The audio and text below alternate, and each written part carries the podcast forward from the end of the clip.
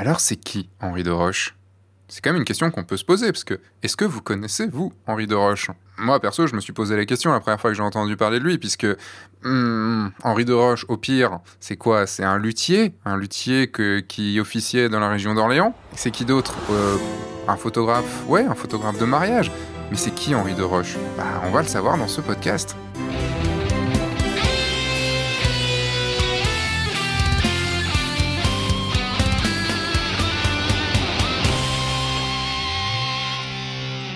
Bonjour, je suis Sébastien Roignan et vous êtes bien sur le guide du photographe de mariage, le podcast qui va vous donner les clés pour prendre votre indépendance et vivre de votre passion la photo et plus particulièrement la photo de mariage.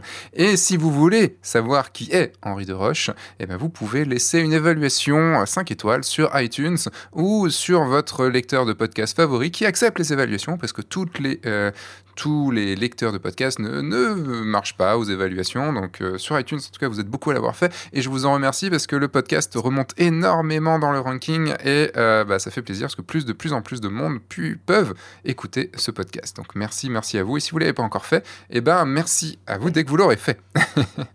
Cette semaine, j'ai le plaisir de recevoir Henri de Roche. Euh, alors c'est qui Henri de Roche C'est vraiment la question que je me posais il y, a, quelques temps, parce que je ne connaissais pas, et j'ai entendu parler de lui lorsque j'ai été juré euh, sur, cet été sur un, concours de regard d'auteur, et il a fait partie des, quelques personnes qui ont gagné, euh, qui ont gagné pour quelques photos, et, euh, donc bah, il est venu me, me, me, mettre un petit message après, euh, sur une fois que les résultats ont, été publiés, et surtout ce nom est revenu vers moi parce que un de mes élèves est un bon ami d'Henri de Roche, donc bah, il m'a dit, cet élève m'a dit, Samuel, bah euh, Seb, vas-y, hein, euh, fais un podcast avec lui, il a beaucoup beaucoup de choses à dire. Et en effet, il a beaucoup de choses à dire. C'est un ancien luthier euh, qui qui est passé photographe et et on va pouvoir parler avec lui de toute son évolution, de l'évolution de, de comment quelqu'un qui n'a pas de stratégie marketing, comment quelqu'un comme ça a pu fonctionner, a pu euh, arriver jusqu'à 30 mariages dans, dans l'année, plus euh, toute son activité d'à côté, et vous allez voir, je ne spoil pas, mais il a une activité à côté assez particulière en tant que photographe, et euh, bah, on, va pouvoir, on va pouvoir en parler, savoir comment cette activité particulière a pu agir, a pu interagir avec la partie mariage. Et on va commencer ce podcast sur un thème très très très particulier, mais très très très important, n'est-ce pas? J'ai acheté petit, mes parents m'avaient offert les premiers Lego Star Wars qui étaient sortis. Ça date, ouais. hein. Et euh, j'ai tout donné, comme un, comme un con, en fait. Ah, t'as tout donné, quoi Tout. Et euh, sauf que je vois le prix Putain. maintenant des boîtes que j'ai données, qui étaient complètes, cartonnées, tout ça. Et euh, j'ai envie ah oui, de me racheter. les boîtes, tout ça. J'avais tout gardé. J'ai envie de m'en racheter quelques-uns, ouais. mais mais les anciens, pas les nouveaux. Euh, bah, ça dépend. Les anciens, faut pouvoir se les retrouver, par contre. Ouais, c'est ma Madeleine de Proust, j'ai envie.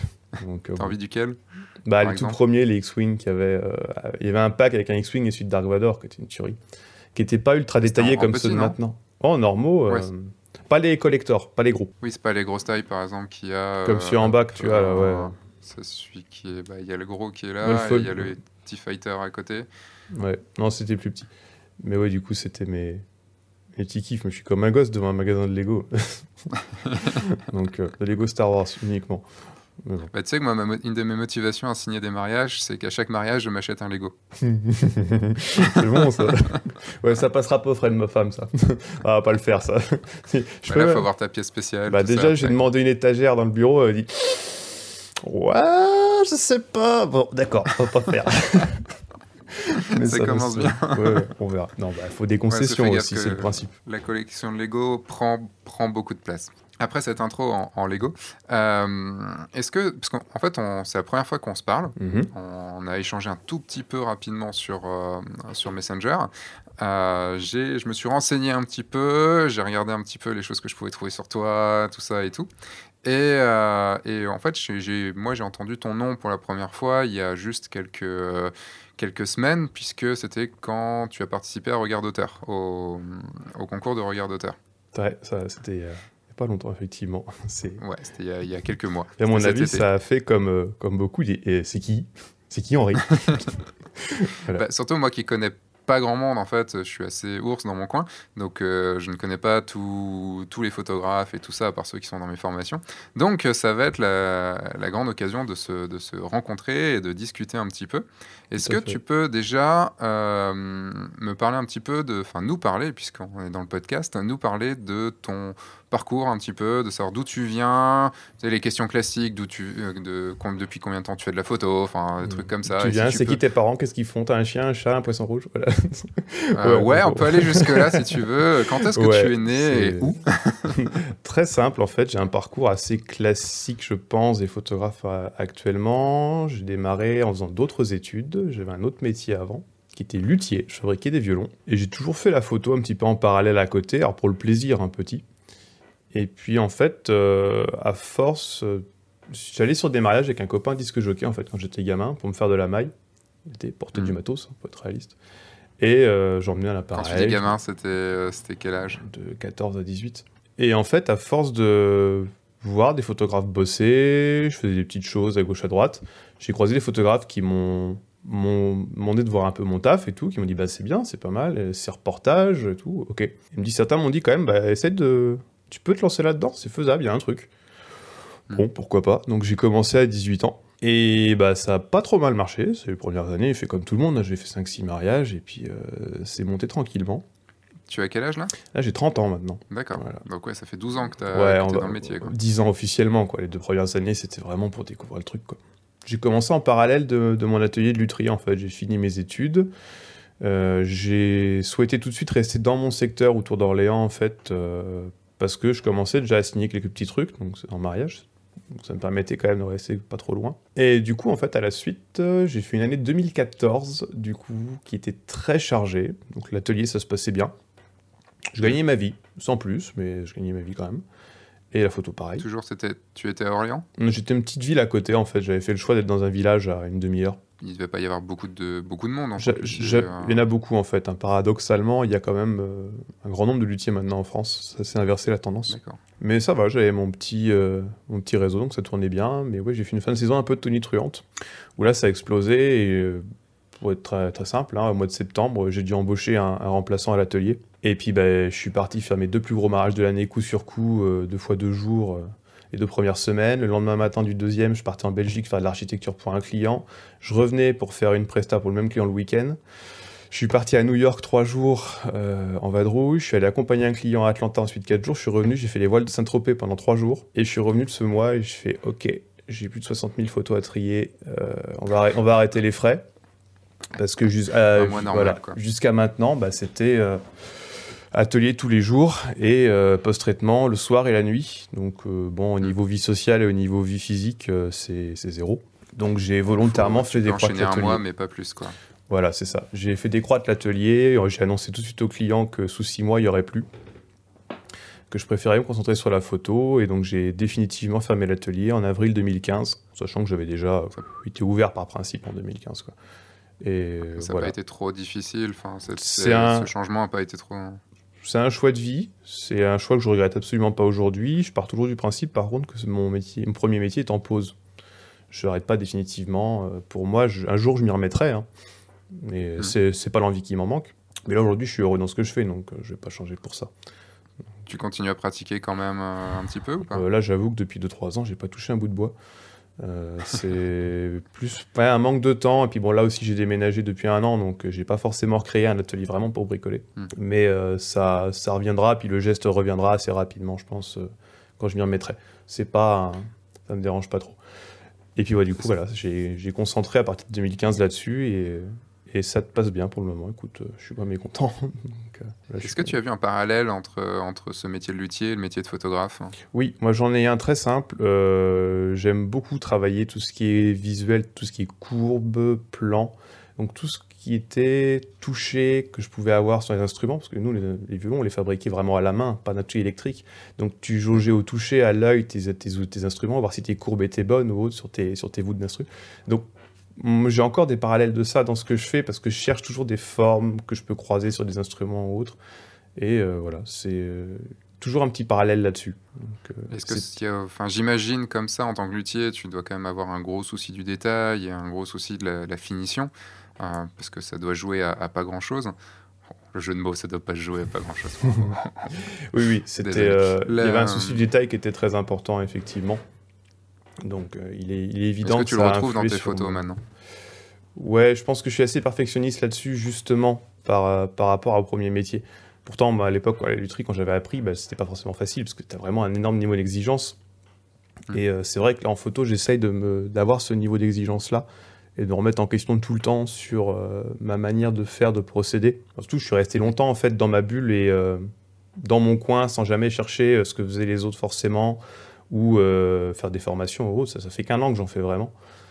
J'ai jamais cherché ça. Alors que il y avait quelques photographes à gauche à droite que je regardais, hein, mais ça n'a pas beaucoup influencé mon truc. Euh, paradoxalement, quand tu m'as proposé en fait de faire le podcast, j'ai réécouté une petite euh, émission que j'avais fait pour une radio locale il y a, en 2015, dès que j'avais fermé l'atelier. Et bah paradoxalement, ma, mon approche, elle n'a pas évolué depuis 2015 en fait. Elle était déjà là. Ça m'a bien fait marrer d'ailleurs de me réécouter. Je me dis c'est pas possible. Qu'est-ce que je racontais? J'avais pas cette voix-là. Mais si, en fait. Je te confirme. je l'ai écouté. Tu l'as écouté? Ok. bon d'accord. Tu, l'as trouvé. ouais. Non bah voilà, c'était un pur hasard d'avoir fait ça. Et bah je suis toujours sur ce, sur ce principe-là. C'était très drôle d'ailleurs parce que je me disais, j'espère que je vais être meilleur que la personne qui t'interviewait parce qu'elle n'y connaissait tellement rien que. bah oui, c'était une émission grand public en plus, hein, donc c'était découverte de métiers et d'artisans autour, donc euh, c'était pas lié à la photo. Mais voilà, ça hmm. m'avait euh, fait marrer. Et quand tu dis que, tu, que pendant tout ce temps, tu es resté un petit peu dans ton coin, que tu t'es pas vraiment formé, que tu n'as pas regardé un petit peu ce qui se passait autour et tout, c'est plus qu'une impression. Maintenant, dès qu'il y a, dès qu'on se lance dans quelque chose, on, va sur YouTube, on regarde, on, regarde plein de sites. Enfin, il y a, il y a plein de choses qui, sur lesquelles on va, on, va être influencé parce qu'on va voir plein de choses qui, qui sont faites. Euh, est-ce que tu penses que ça a joué, euh, déjà, qu'est-ce qui a fait? Est-ce que tu as une nature un peu, un peu ours qui fait que tu regardes pas trop ce, qui, ce que font les autres? Ou enfin, déjà pourquoi tu n'as pas trop regardé? Il y a plusieurs facteurs en fait. Euh, quand j'ai commencé par contre à vraiment travailler officiellement et à me vendre, euh, j'ai pas mal potassé quand même. C'est plus des bouquins que j'ai regardé à l'époque, pas trop YouTube. J'avoue que c'était pas particulièrement mon truc à, ce moment-là. Puis il y a 10 ans, il n'y avait pas non plus grand-chose. Voilà, donc c'est clair aussi que c'était un peu, un peu vide. Et oui, j'ai potassé pas mal de bouquins, cherché un peu à gauche à droite des inspirations. J'ai regardé un peu ce que faisaient 3-4 collègues, mais c'était pas. Euh, je sais pas, je retrouvais pas forcément des choses qui moi me m'attiraient et j'ai toujours eu une, une approche assez alors j'appelle pas j'appelle ça à l'arrache mais c'est pas à l'arrache du tout en fait mais c'est euh, de me pointer avec un appareil et puis faire mon, mon idée mon truc et puis euh, tourner autour des gens ou autres. Moi mes premiers entraînements c'était bah, en mariage en accompagnant un copain et, euh, et vraiment bah, faire ma sauce discrètement parce que vu que j'étais pas là pour pour bosser, j'étais là pour moi m'entraîner et ça m'a beaucoup beaucoup servi. Donc, voilà. Plutôt sur le tas en fait. Que voilà. Et puis, bah, j'ai eu la chance très rapidement, en fait, de, de faire autre chose à côté. On en parlera peut-être un peu plus tout à l'heure, mais j'ai fait de la... je me suis mis à faire des photos en chasse. Hmm. Et euh, avec un client en particulier qui, tout de suite, m'a donné carte blanche il y a déjà 10 ans, en me disant euh, J'aime bien ce que tu fais, tu fais à ta sauce ce que tu veux. Et c'était un énorme exercice, en fait, de pouvoir faire ce que je voulais, de développer ce que je voulais. Et grâce à cette personne aujourd'hui, j'en suis là parce que je me suis tout le temps remis en question avec. Et j'ai vraiment découvert mon, mon, style en me lâchant à cet endroit-là. Et le côté ours aussi, il était resté. Euh, parce que bah voilà, j'étais dans une petite ville isolée aussi, j'étais pas euh, très enclin à voir du monde ou autre. Et c'est vrai que ça aussi, bah, j'ai évolué, bah, j'ai rencontré ma femme, on s'est marié. Ça a forcément aussi influé sur mon, sur mon côté social, et euh, même aujourd'hui au boulot, je le vois, parce que j'ai une approche avec les, les mariés qui est beaucoup plus proche et beaucoup plus basé sur la discussion qu'avant où j'étais plutôt renfermé, je faisais mon truc sans m'intégrer à eux. Maintenant, il est clair que je suis plus du tout comme ça. Mais voilà, c'est aussi bah, le, le milieu familial et puis ton milieu personnel, il influence énormément ce qu'on fait. Et pour moi, maintenant, bah, il a une influence totale sur ce que je suis aujourd'hui. En fait, tu n'arrêtes pas de dire que tu avais carte blanche, que tu, euh, que tu pouvais faire ce que tu avais en tête et tout ça. Et d'où ça vient ce que tu avais en tête? Parce qu'au début, c'est pas évident hein, tu, d'avoir de, des choses en tête déjà. Bah, en fait, quand, euh, quand je pars sur un reportage, mariage ou autre, euh, moi, l'idée, c'est de mettre bah, les sujets dans leur élément et de se dire, c'est presque, presque dire un tableau, en fait. Euh, et il faut que bah, dans ma photo, tu vois tout ça. Que tu vois ton sujet, son environnement, pourquoi il est là, qu'est-ce qu'il fait, etc. Enfin, les 5 W, hein, le grand classique. Sauf qu'aujourd'hui, je peux dire que c'est ça. J'avais aucune idée à l'époque que ça s'appelait comme ça et que c'était cette raison. Quand tu dis les, 5 W, tu peux, les, tu peux juste dire ce que c'est? Alors, qui, quoi ou quand Pourquoi? C'est sur une petite chose. c'est en anglais, donc il faut voilà. faire When, where, where, why et who. Pas dans ce ordre-là, je pense. Mais voilà. Non, ça c'était assez instinctif en fait au départ. Et bah, c'est comme ça que j'ai commencé à développer un peu euh, mes, euh, mes, prises de vue. Donc bah, des gamins, j'ai commencé à bosser bah, un peu façon photojournalisme, euh, pas documentaire, juste photojournalisme en fait. Parce que bah, ça vient ce côté gamin qui te. Enfin, déjà en tant que gamin. en fait, c'était juste un, une envie de faire ça, de, de, voir des éléments, de me fondre dedans et puis de, de, figer ça. Et de figer ça définitivement et à vie. Donc de se dire que tu regardes une photo même 50 ans après, il faut pour moi que ça, euh, que tu tout de suite tu ressentes ce qui s'est passé. Sauf que je le faisais euh, sans pouvoir le citer maintenant, en fait, je, faisais ça par réflexe. Et c'est toujours tout ce qui m'a plu, en fait. Donc c'est resté sur cette que... chose-là. Et qu'est-ce qui pour toi fait qu'une photo sera ait ce côté intemporel? Bah, il faut en fait que quand tu la regardes, tu arrives tout de suite à se situer. Qu'est-ce qui se passe euh, que tu pas forcément de. Tu n'arrives pas à dater ta photo. C'est-à-dire que je peux, tu peux très bien mettre une prise de vue et par exemple sur un mariage, un préparatif, tu sais pas quand c'est. Alors évidemment, tu peux avoir des indices type un portable ou autre, ça veut dire que c'était pas il y a 20 ans. Mais euh, tu dois, quelle que soit ton époque, tu dois pouvoir apprécier la photo et euh, réussir à comprendre ce qu'il y a dedans. Donc euh, à, avoir une situation compréhensible pour le grand pour tout le monde en fait. Euh, Parce que pour moi, de mon côté, c'est un truc très important. Enfin, c'est quelque chose que je dis beaucoup à mes mariés et que, que j'enseigne aussi beaucoup. Je trouve qu'il est beaucoup plus intéressant d'avoir de la photo intemporelle euh, qu'on pourra regarder dans 50 ans sans se dire euh, Ah non, je peux plus la regarder maintenant, elle est tellement. Tu vois, par exemple, tout ce qui est années 80 et tout ça, mm. enfin, l'autre côté, ah oui, c'est daté, daté années 80, tu me diras, bah, c'est intemporel dans le sens où c'est euh, où c'était forcément de la génération des, enfin, de, des gens de, de ce qu'ils vivaient dans les années 80. Mm-hmm. Mais euh, il y a ce côté, quand, quand tu arrives à voir une photo, je sais pas, des années 60, euh, où tu te dis, à part les quelques indices dont tu parles, sur la, un peu les, les, vêtements, sur le, le, type de voiture, ou tout ça, il y a quand même un, tu arrives quand même à revoir des photos qui pourraient être, euh, qui pourraient être prises il y, a, il y a cinq ans, comme elles pourraient être prises dans deux ans. Et, et tu fais waouh. Enfin, il En même temps, d'un autre côté, je discutais avec un, avec un ami qui, qui est photographe de rue. Et il me disait que aussi chaque photo qu'il faisait, c'était un témoignage de l'instant, un témoignage du moment. De, de, quand je dis moment, c'est de, de, l'époque. Et donc les photos auront aussi une valeur de témoignage de, de l'époque dans 10, 15, 20, 30 ans. C'est ça, effectivement. Alors que pour moi, du coup, sur, hein. sur, une prestation, pour moi, j'approche ça différemment sur le côté justement témoigner d'une époque parce que tu dois pouvoir toujours te, te remémorer ce moment et le vivre et le revivre. Donc euh, pour moi, des, des, mariés qui vont voir leur livre de mariage 5-10 euh, ans après, je veux qu'ils se replongent dedans, peut-être la première, et qu'ils se remettent à pleurer. Enfin, ce serait top. Mais euh, voilà, c'est vraiment ce que je retiens. Par exemple, un détail, moi, sur un, quand je livre un livre de mariage, il n'y a pas une date dessus. Il y a juste prénom des mariés, point barre. J'insiste pour pas mettre de date, même sur d'autres prestations, type chasse, je date pas mes, mes livres, volontairement. Euh, et pour, parce que pour moi, ça reste intemporel. Et c'est, euh, tu peux le sortir et ça peut avoir été euh, imprimé il y a un an, dix ans. je veux, je veux pas justement de, le dater. Est-ce que le côté intemporel, il viendrait pas surtout des, des, des émotions qui, qui, qui, ressortent en fait des photos Est-ce que même si on avait genre une grosse ambiance années 80, juste pour bien montrer que c'est cette année-là et que voilà et tout ça, si la photo est remplie d'émotions, euh, qu'elle est vraie dans le sens euh, les gens vivaient vraiment le moment, que le, que le cadrage fait aussi que tout soit vrai et tout ça. Euh, est-ce que ça en fait pas une photo intemporelle? Est-ce que du coup on pourrait pas? C'est vraiment une réflexion hein, par rapport à la discussion qu'on a. Est-ce que c'est pas juste le fait que la photo soit vraiment vraie et pas, et pas posée, et pas, et pas fake, et que surtout mm. dans l'émotion elle soit pas fake, qui rend cette photo intemporelle. Euh, je pense aussi, parce que de toute façon, c'est les émotions que tu vas capter sont, sont le moteur aussi pour moi de ta photo. C'est-à-dire que si ta photo elle a pas d'émotion, il y a rien. Enfin, et, et à l'inverse aussi, pour moi, c'est cette émotion, moi en tant que photographe, je dois me la prendre en pleine tête, parce que si j'arrive pas à être réceptif à ça, c'est impossible de, de, travailler en fait. Parce que si tu as des gens en pleurs devant de joie pour un événement ou autre, tu peux pas te dire ouais, ok, et alors? Non, non, tu tu es obligé de ressentir ça. Enfin, moi, ça peut m'arriver de verser une larme sur un mariage. Et puis, bon, je suis pas forcément fleur bleue, mais c'est ça fait du bien en fait. Et ça va forcément influer sur ce que moi je fais avec, avec, euh, avec des mariés.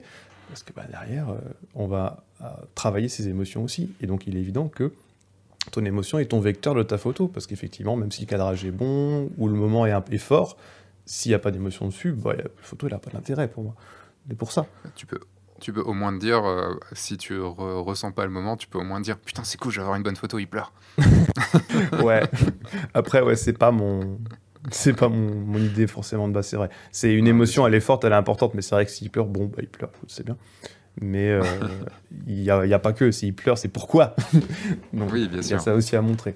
Donc, euh, oui, parce que s'il vient de se couper une jambe, c'est une autre histoire. Oui, bon, voilà, forcément. c'est une autre chose. tu, euh, tu fais combien de mariages dans l'année? C'est variable, entre 20 et 30 idéalement. Après, euh, ça tire plus sur 20 en ce moment, déjà parce que j'ai la session de chasse, comme on disait, à côté. Donc, euh, je fais un choix aussi de ne pas en avoir de trop. Et je vais, comme un peu tout le monde maintenant, la tendance à avoir moins de mariages, peut-être des mariages plus gros, plus sympas. Et euh, voilà, pas forcément euh, en avoir tout le temps non-stop non plus. Quoi. Ça, c'est pas le. Ouais, parce qu'en en avoir 30, il faut y aller quand même. Enfin, faut, faut... ça, fait, ça, fait 3 ans, ça fait 3 ans que j'en ai pas eu 30. Hein. C'est moins quand même en ce moment. Ça calme. Mais, quand on a eu 30, bah... ça a été Tu as réussi à garder cette empathie avec les, avec les mariés, avec ce qui se passait et tout? C'était pas aussi fort, effectivement, qu'avant. Déjà parce que bah, c'était à l'époque où quand même, je me cherchais un peu plus, j'étais plus ours. Et puis bah, parce que c'était un peu quand je débutais et que je faisais des prix qui n'étaient pas forcément ceux d'aujourd'hui. Donc euh, bah, ça facilitait la signature, ça facilitait aussi les erreurs de casting, c'est évident. Mais euh, maintenant, c'est vrai que j'accorde beaucoup plus d'importance depuis, bah, depuis 2016 en fait, à vraiment m'amuser sur les mariages, donc à rencontrer forcément bien avant les mariés, bien discuter avec, et prendre vraiment le temps d'assimiler ce que eux ils aiment, ce qu'ils ont envie. Quand bien même ils m'ont fait appel à moi pour ce que j'arrive à faire en photo pour mon style, euh, pas oublier que c'est pour eux que je suis là, donc vraiment que je m'imprègne de ce qu'ils sont. Et du mm. coup, bah, ça va forcément ressortir sur, euh, sur ce que je vais faire. il est évident que euh, des mariés qui me proposent un, un, background familial un peu différent, autre, ah bah ça va, ça va influer sur le, sur le mariage. Donc il y a plein de sur le fait que tu, enfin, tu, vas accepter plus facilement si, euh, par exemple, c'est quelque chose que tu n'as pas déjà vu ou enfin, que c'est un, style de mariage différent? Il y a ça aussi. Après, c'est pas sur le style en lui-même, parce qu'effectivement, tout ce qu'on peut me proposer, euh, quel qu'il soit, moi, je suis, assez preneur. C'est vrai que je suis quand même aujourd'hui dans une recherche d'avoir moins de mariages assez classiques, on va dire. Mais après, euh, j'ai des exemples encore cette année où j'ai fait des mariages très classiques. Euh, euh prépa, messe, cocktail, dîner, où j'ai pris mon pied comme pas permis. Hein. donc, hmm. j'en ai un ou deux en tête qui, à mon avis, vont écouter le podcast, donc ils vont très vite se reconnaître. Où je me suis dit, mais comme pas possible. Donc euh, voilà, c'est. Euh, qu'est-ce que, qu'est-ce que ça fait un Henri de Roche qui s'amuse sur un mariage? Un Henri de Roche qui s'amuse sur un mariage Comment te dire? J'arrive le matin, je vais, te, décrire ma journée, hein, c'est tout simple. Hein. Vas-y. Euh, j'arrive le matin, je suis tout, mais une demi-heure avant mon heure officielle d'arrivée. Et je les préviens la veille, hein, dis je serai là tôt. Hmm. Et je viens faire Cosette, tout simplement. Je sors pas le, je sors, pas le sac, surtout pas. Je, je pars du principe que de toute façon, mes mariages, je les ai déjà vus au moins deux fois et que j'ai déjà un petit peu tout le monde, mais sauf que bah il y a les parents, les frères, les sœurs ou autres, les témoins, témoines, faut se mettre un peu tout le monde dans la poche, faut être réaliste. Mm. Donc bah forcément, je viens euh, faire connaissance et puis bah euh, à la Henri, donc euh, je me prends mon petit café avec eux, je discute, je m'amuse un peu, j'écoute les parents un petit peu qui me demandent des choses. Et puis bah du coup, bah, une fois que j'ai tout le monde dans la poche, on commence. Et bah si tu prends des préparatifs, bah, si par exemple les, témoins du le marié, ses témoins, ou euh, je prends ça comme exemple, euh, font le bordel, bah, je vais le faire avec eux. C'est tout simplement. Je vais, je vais vraiment entrer dans le cercle familial et c'est, c'est tout bêta, mais si t'es pas dans le cercle, tu peux pas euh, ressentir ça avec eux. Et puis après, bah, tu changes de pièce par exemple, tu vas voir la mariée ou l'autre, l'autre mariée si c'est un...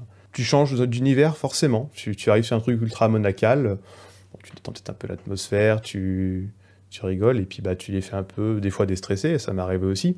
J'ai un exemple comme ça, là, cette année, euh, j'ai eu une mariée, j'étais arrivé la fin septembre, euh, en stress, très stress. Et en fait, ça, ses prières pour l'église universelle n'étaient pas prêtes. Et là, ça commençait à avancer le timing. Hein. Et là, je sentais que ça, ça coinçait parce qu'elle était pas elle était tendue, même avec ses témoins ou autre. Et je lui dis Attends, vas-y, passe-moi papier stylo, donne-moi tes mots-clés, tu veux quoi? En fait, je l'ai aidé à faire les, ses prières. Ça ça m'a pris quoi 4 minutes où j'ai posé les appareils, 5 à tout casser. Et là, d'un coup, le visage a changé, elle était trop bien, elle était radieuse et c'était parti pour la journée.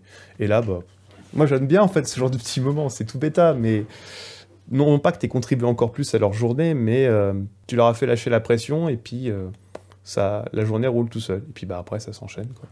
Donc hmm. euh, c'est toujours, pour moi, c'est ma façon de travailler, c'est ça sur la journée, même après, cérémonie cocktail dîner, c'est une interaction avec les gens. Pas à faire la fiesta avec eux non plus, parce que évidemment, c'est pas mon rôle mais vraiment bah, de ne pas hésiter à parler avec eux, même en faisant mes photos, en restant discret. Moi, j'ai aucun scrupule en cocktail, par exemple, à discuter avec une personne qui m'aborde, pas pour m'embêter, mais pour euh, poser une question ou par rapport à ce que je fais, et à travailler en même temps. Je lui dis très clairement dès le départ, je vous écoute. Hein. Par contre, je suis pas forcément en train de vous regarder, je fais d'autres choses en même temps. Et ben, ça, ça passe super, en fait, parce que les gens, à la fin de la journée, que ce soit les mariés ou leurs proches, ou même des gens plus larges dans le cercle, ont passé un super moment. Je pense que c'est, ça se ressent aussi dans ce que je fais. Du coup, tout le monde est à l'aise. Je me reconnais un peu dans, dans, ce que tu dis. Tu vois, le côté un peu discuter avec les gens, enfin être, euh, être assez proche. Euh, parce que ce que je fais souvent, moi, c'est que je dis à mes, à mes mariés que je vais être leur meilleur ami. Donc, je vais agir comme le meilleur ami le jour-là, ce jour-là. Donc, mm. je serai proche d'eux. Enfin, voilà. c'est exactement ça. Et j'agis en tant que meilleur ami aussi avec leurs meilleurs amis. Mm. Donc, je me mets à la même, à la même hauteur qu'eux.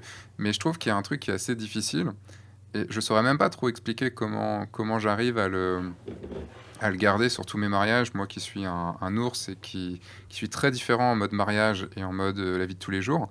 Euh, comment toi tu arriverais, enfin comment tu y arrives et comment tu expliquerais le fait de rester vraiment sur cette ligne, euh, sur cette espèce de, de corde de ok, je suis dans le côté très cool et j'arrive à m'intégrer avec les gens et en même temps je suis quand même professionnel et euh, je fais mes photos et ne pas tomber du côté euh, bah, je suis trop en train, genre je vais boire une bière avec tout le monde, je vais me bourrer la gueule et enfin j'exagère mais tu, vois le, tu vois le truc quoi. Faut, faut, choisir en fait un juste milieu à mon avis entre euh, justement on va faire la, la, grosse fiesta et travailler. Et pour moi de toute façon le travail passe avant tout mais il est pour moi très important d'avoir une atmosphère pour travailler. Donc forcément, bah, la discussion va passer par là. C'est ça. Moi, c'est. Puis aussi, bah, une, rigueur de vie. Tu parlais de faire la fiesta. Moi, en prestation, je bois pas un pet d'alcool. Jamais. Je m'autorise à la rigueur une coupe avec les mariés s'ils me demandent à la fin de la journée, quand j'ai terminé à 2h du mat. Mais euh, mhm. c'est ma, ma limite. Parce que bah, je considère que c'est pas, c'est pas possible de bosser autrement. Et bah, forcément, bah, je reste très concentré sur ce que je fais. Bon, je, tout honnête, je suis éclaté hein, à la fin d'un mariage. Même s'il a duré 8, 10 ou 12 heures, je suis mort. Mais, euh... Alors, t'es éclaté de fatigue, hein, pas oui, oui, oui, oui, oui. Qu'on soit... Oui, oui, je suis Faisant la précision. Euh, mais c'est ma satisfaction, en fait. C'est de finir ma journée sur les rotules et me dire, mais c'était trop bien, en fait. Mm. Et, et je, je, je, suis assez... Euh, sûr de mes photos quand je pars d'un mariage. C'est-à-dire si, quand ça s'est bien passé comme ça, je sais déjà d'avance que pour moi, c'est gagné. J'ai ce que je voulais et j'ai ce que les mariés souhaitaient. Dans notre travail de photographe de mariage, euh, est-ce qu'il y a une part... Est-ce que c'est -ce aussi important pour toi euh, les photos que euh, la part attitude euh, sur un mariage En gros, est-ce que dans, dans, la réalisation de notre travail, de, de, la prestation pour laquelle on est embauché, est-ce que euh, est-ce qu'il y a une, autant d'importance sur les photos que sur le, la façon dont on est la journée? Sur, l'être, sur l'être qui les prend, quoi, en gros. Ouais, hmm. ouais. Pour moi, il y a une énorme un peu, interaction entre les deux, et je pense que si le photographe, le personnage ne passe pas, ça peut pas passer en photo. Euh, parce que si je me mets à leur place, euh, bah, forcément, tu vas euh, avoir un prestataire qui bosse pour toi, il a de la pression sur lui, sauf que toi, sa tête te revient pas, tu dis, il y a un truc qui va pas. Bah forcément, tu vas pas être à l'aise, tu vas être pas un peu distant ou un peu aux aguets de ce qu'il fait. Hmm. Donc évidemment, ça va avoir une influence. Pour ça, par exemple, quand j'ai quand des contacts par les mariés, très très vite, je veux les avoir en, en visioconférence. Donc euh, je prends par exemple, euh, s'ils me demandent un contact, je leur envoie deux trois infos dont j'ai besoin. Et si là, on commence à avoir une possibilité d'envoyer un devis et puis d'avoir un truc très fin, euh, je leur demande tout de suite un rendez-vous en visioconférence ou en direct s'ils sont sur Orléans. Mais c'est plutôt rare, je t'avoue, vu que c'est pas des locaux, mes clients. Mmh. Et au moins pour y passer une heure et développer. Et souvent quand même, dès que j'ai ce rendez-vous avec les futurs mariés, même des fois avant même de leur envoyer le devis, normalement c'est signé derrière. Parce que il faut qu'ils me voient moi. Et s'ils me voient, je pense qu'ils vont comprendre ma façon de travailler et d'approcher la journée. Et donc, ça aide énormément euh, à présenter la chose. Et c'est sûr qu'un mariage où tu te sens super à l'aise avec les, avec les, les mariés, ça va se passer très très bien et ça va couler tout seul. Un autre mariage de cette année, pour faire un exemple que de cette année, euh, où il y a eu un premier contact qui était super, ils sont venus à la maison il y a plus d'un an et demi, ça s'est bien passé, c'est mon chat qui a signé les contrats. Donc euh, ben voilà, ça, ça marche très bien le chat. Faites signer avec un chat à côté, c'est très pratique. Et... Sur le Skype, je, je passe toujours, euh, je laisse toujours passer mon chat devant pour. Euh, même quand j'ai vendu ma formation, j'ai mis le chat devant aussi. D'un coup, j'ai eu trois signatures. Ça, ça marche très très bien ça. Et voilà, ça se passait super bien. Et je suis arrivé sur ce mariage. Euh, il y a eu un petit peu de background euh, pendant la saison parce que c'est un des rares mariages qui était venu par la WPGA. Ils avaient suivi un petit peu. À l'époque, j'avais zéro award hein, quand ils m'avaient contacté. On a fait un jeu en fait avec ces mariés-là. C'est qu'au fur et à mesure, ils me voyaient, puis ils, suivaient, donc ils voyaient qu'il y avait des prix qui arrivaient et tout. Et ils étaient chauds patates en fait. Et je suis arrivé sur le mariage. Tous les convives connaissaient mon prénom, mon pédigré, on va dire. mais c'était tellement bien en fait. On, on J'ai jamais eu des mariés qui m'ont aussi bien vendu à leurs proches. C'était complètement mm. dingue. Mais j'ai passé une journée folle. En plus, c'était le week-end où il y avait fait une 45 degrés partout en France. Enfin, genre, on n'était pas bien. Mais mm. c'était euh, une, journée, mais c'est inoubliable. Quoi. Des comme ça, tu te, souviens à vie. Parce que c'est une, une ambiance où tu es complètement dedans. Donc là, c'était bah, une facilité. Tu fais déjà partie de la famille. C'est ça, c'est exactement ça. Je me suis retrouvé dans la famille. Je oh, bah, génial, bah, c'est parti, on y va. J'étais vraiment comme ça, comme un gosse, quoi. Donc je me suis amusé, mais c'était énorme. Et comment s'est opérée cette transition entre euh, des mariés qui... Parce que, en fait, pour que, pour que les mariés te te donne cette importance dans le, dans, dans le mariage, il faut quand même qu'ils aient un goût pour la photo. Mm. Pour tes photos, bien sûr, mais pour la photo et que la photo pour eux soit très importante. Euh, comment ça s'est passé, ce, ce, changement entre tes premières années où forcément tu avais des clients, tu parlais d'erreurs de casting et tout ça, euh, des gens qui étaient forcément moins intéressés et que tu prenais parce qu'ils parce qu'ils avaient juste besoin d'un photographe et pas forcément pour toi. Euh, comment tu as réussi à faire ce changement? Est-ce que c'est quelque chose qui s'est fait naturellement? Est-ce que tu as travaillé dessus? Ça a pris un petit peu de temps. Je pense que le, le gros changement, il est en plusieurs étapes pour moi. Euh, la première étape, ça a été de repenser mon site et de retravailler différemment l'approche, donc en expliquant ce que je faisais et pourquoi, ce qui me plaisait. Mhm. En fait, arriver à mettre des mots sur ce que je faisais, surtout parce que si tu n'expliques pas aux gens et que tu restes un ours comme j'étais avant, bah, ils te prennent, ils te prennent, et puis voilà. Ou pas. Et quand tu mhm. commences à leur expliquer, déjà, tu, c'est qu'il y a une démarche derrière. Donc, même des fois, tu, tu peux euh, avoir des mariés qui ne sont pas forcément très réceptifs au côté artistique de la chose, mais si tu leur expliques, d'un coup, ça va faire tilt chez eux. Donc euh, c'est comme ça moi que ça a commencé à monter. Et mmh. le bouche à oreille aidant, bah forcément, on est resté sur ce type de, de mariage. Et même si j'avais un retour d'un mariage qui était un peu plus classique ou autre, euh, que j'avais fait avant, bah, je l'expliquais que la méthode avait pas forcément beaucoup changé, mais l'approche, oui. Mmh. Et donc, bah, ça s'est passé, en fait, moi, comme une lettre à la poste, en toute honnêteté, le changement. Euh, on parlait du, bah, de, la partie famille, bah, ça a joué énormément sur moi parce que quand j'ai rencontré ma future femme en 2016, bah, elle m'a changé aussi, moi, dans ma façon d'être, euh, où je me suis beaucoup plus ouvert aux gens. Donc bah, forcément, j'ai beaucoup plus développé ce que je faisais et je parlais beaucoup plus facilement aux gens. Donc ça a aussi joué sur ma façon de me vendre. Euh, est-ce que ça a été une stratégie ou est-ce que ça a été vraiment, on va dire, euh, ça s'est fait parce que ça te plaisait plus? Ah, Ça s'est fait parce que ça se plaisait plus, parce que je suis pas très fin stratège, il hein, faut être réaliste aussi. Donc euh, ça, joue aussi énormément là-dessus. Non, c'était, c'était plus parce que moi je voulais faire un truc qui me plaisait et, et vraiment m'affirmer là-dessus. Je me suis toujours remis en question sur ce que je voulais faire dans ma façon d'être. Et puis euh, là, par exemple, depuis un an, j'ai eu vraiment besoin de confirmer que ce que je faisais était la bonne, euh, la bonne voie. Pour ça, je me suis mis à mhm. faire des workshops. Mhm. Et le premier que j'ai fait, ça s'invente pas, c'est celui de William Lamblay. Donc euh, voilà. Qui m'a mis un coup de pied aux fesses monumental dans ma façon de, de, travailler. Normal. Et m'a mis un coup de boost, en fait, où j'ai vraiment compris que ce que je faisais, c'était mon truc. Et que j'étais bien dedans et qu'il fallait pas que je change de ce que je faisais, parce que c'était vraiment mm. ce qui me plaisait à fond. Et c'est vrai que ça m'a donné un coup de boost sur la saison. En toute honnêteté, ma saison cette année, c'était ma, bah, plus belle, pas que visuellement, mais en termes de plaisir sur les mariages. Et c'est ce qui me manquait, je pense aussi. Donc, même si ça fait 10 ans que je bosse, je considère que c'est vraiment là cette année où je m'amuse vraiment, ça y est, enfin. Même si j'ai fait des super mariages depuis quelques années. Hein, mais c'est dû à tes nouveaux clients ou c'est surtout dû à ta, quelque chose qui s'est débloqué chez toi euh, dans le fait, dans, l'action de faire tes photos? Je pense que c'est moi qui me suis débloqué et qui vit beaucoup plus les moments et qui les vit encore plus fort qu'avant. Donc hmm. euh, c'est surtout une, ma remise en question euh, qui m'a beaucoup, je pense, fait changer. J'ai pas changé ma méthode vraiment de travail des photos bah, quelques deux, trois petits détails que je commence à voir un peu plus. Merci William encore pour ça. Mais euh, voilà, forcément, bah, ça, c'est vrai, c'est vraiment ça qui a, qui a monté vraiment ma, mon approche. Hmm. Bon bah William, euh, comme je sais que tu vas écouter ce podcast, euh, voilà, tu... je te, je te vois en train de rougir directement, c'est bon. ça, ça, ça, il le sait. Mais euh, en fait, qui est, est-ce que pourquoi tu as commencé à faire Pourquoi tu as été sur ce premier workshop en fait? Qu'est-ce qui t'a motivé? Parce que si au bout de 10 ans tu t'en faisais pas, enfin t'avais pas pas eu l'envie vraiment de te former et tout.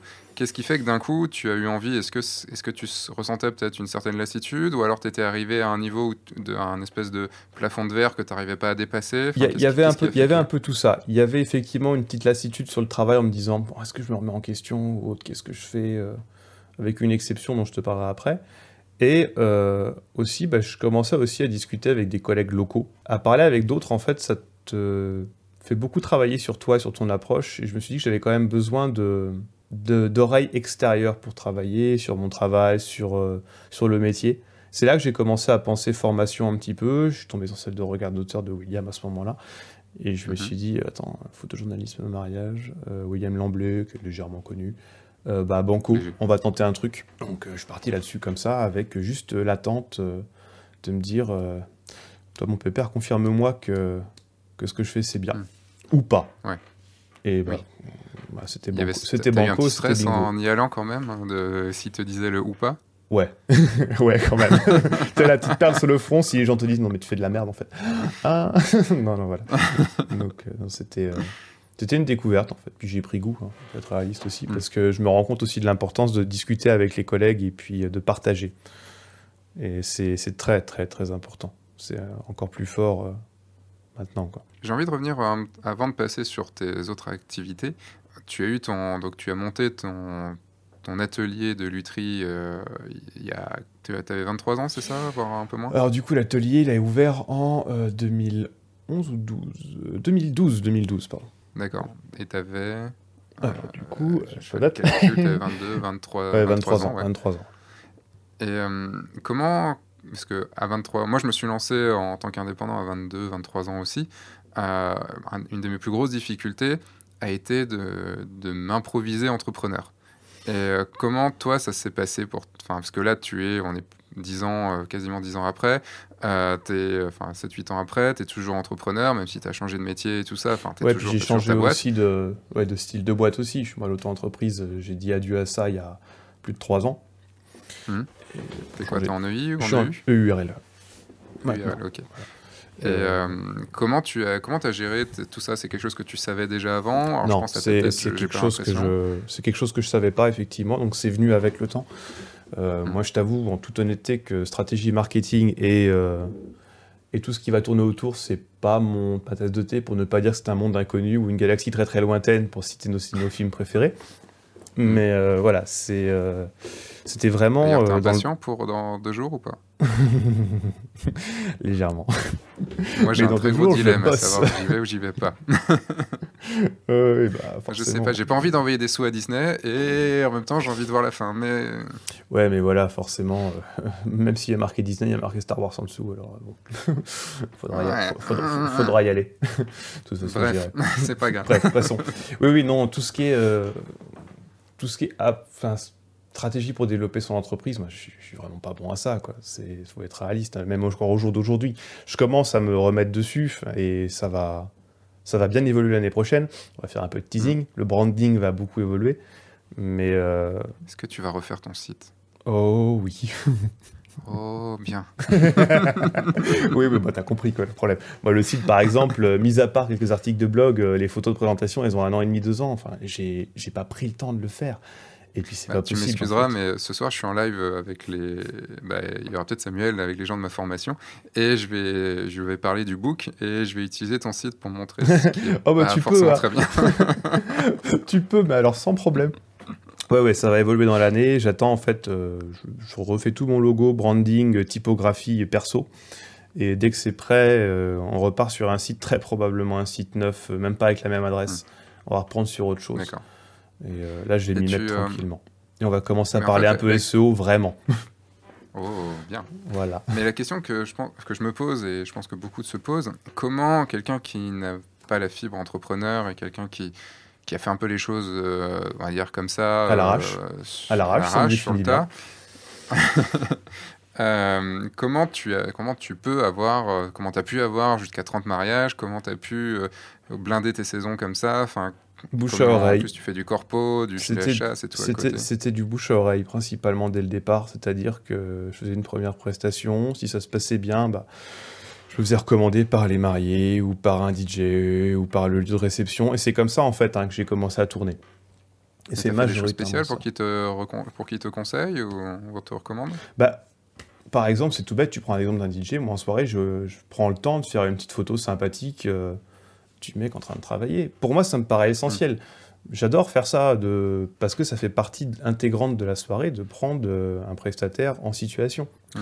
Pas euh, la photo corpo du mec en train de bosser, mais plutôt dans, dans son élément. Et moi, ça me fait plaisir. Et je l'envoie ou je le fais parvenir avec toujours forcément avec plaisir. Tant que c'est pas réclamé, moi je le fais. C'est une surprise pour eux aussi. Si c'est réclamé, ah, je suis moins fan. Donc euh, voilà, forcément, ça, ça joue. C'est comme ça, hein, majoritairement, que j'ai signé des, des mariages. D'accord. Voilà, ça, ça a beaucoup aidé. Puis bah, j'ai toujours aujourd'hui des lieux qui, depuis 10 ans, m'envoient du, des, des, contacts. Alors certains, je suis plus du tout dans le budget, donc euh, oui, ça, de moins en moins. Ils continuent à m'en envoyer malgré tout. Et, mm. euh, et, certains, malgré, même si je suis pas dedans, bah, quand je leur explique la démarche, arrivent à signer quand même euh, avec des budgets plus élevés. Parce qu'en fait, ils avaient juste pas connaissance de ce qui pouvait se faire. Est-ce qu'on peut avoir une idée de tes budgets de maintenant? Euh, Oui, c'est simple. J'attaque à 1900 euros pour 8 euh, heures. D'accord. Juste ma présence, euh, une galerie web, point barre. D'accord. Et après, et, ces, forfaits-là sont faits pour pas être pris. Hein, je vais être réaliste. Bien sûr. Voilà, c'est, ça monte au fur et à mesure jusqu'à 14 heures sur une journée s'il faut, et puis avec un welcome dinner ou pas, un brunch et des bouquins. Hmm. c'est important les bouquins. C'est clair. J'y tiens Est-ce que tu, quel est ton, ton process de vente rapidement euh, Comment tu, enfin, tu parlais tout à l'heure que tu, donc tu essayais de les avoir en, enfin, en Skype ou en, en visio ou en, Quand en live. Euh, Vas-y, je t'écoute. Est-ce que, est-ce que tu leur, ce que tu parlais de devis, j'ai pas réussi à bien comprendre si le devis arrivait avant, après, comment, euh, Quand il y a un contact, donc c'est forcément par le site. je mets, forcément, j'implique un numéro de téléphone quand il me contacte. Mhm. Donc, euh, quand je reçois le mail avec la demande, si je suis dispo, j'appelle tout de suite. Mais alors, tout de suite, tout de suite. Hein. Là, ça les impressionne, mais dans la minute où il y a le mail, téléphone. Bonjour Vous m'avez appelé. et, et, ça, ça marche. C'est bête, mais ça marche. Et si je suis pas dispo, ben, je mets un SMS. SMS, hein, pas de mail. J'ai bien reçu hmm. votre mail pour un devis à telle date. Je suis pas dispo, je suis en mariage ou autre, peu importe. Mais je vous rappellerai avec plaisir dès que je suis disponible. En fait, c'est juste une petite attention, c'est tout bêta. Derrière, bah, je les rappelle, on discute, ça peut durer 10, 15 minutes, histoire juste de cerner un peu euh, le mariage et ce qu'ils veulent. Je donne pas de tarif. Hein. Et, après avoir fait ça, bah, je leur envoie ma grille tarifaire, qui est la même pour tout le monde. De toute façon, le PDF, il est prêt. Euh, je leur envoie. Mais à côté, par contre, je leur fais un devis perso. Par rapport à ce qu'ils m'ont dit au téléphone, je leur dis, bah, vous avez vous m'avez demandé ça, ça, ça, ça et ça, ça fait tant c'est les mêmes prix que la grille tarifaire en fait, hein. sauf que c'est pour eux, c'est à leur nom, c'est nominatif, au moins ils voient que j'ai pris le temps de le faire. Et tout de suite, quand je leur euh, envoie ça, je leur demande une date en parallèle pour se, faire un visio ou un rendez-vous. Même des fois, j'envoie pas le devis, je leur donne, je leur donne en rendez-vous. Tu, et tu vois une différence quand tu, euh, quand tu donnes le prix en rendez-vous et quand tu donnes le et quand tu le donnes euh, avant? Non, il n'y a pas une grosse différence. C'est plus moi une question de feeling avec les mariés ou pas en fait.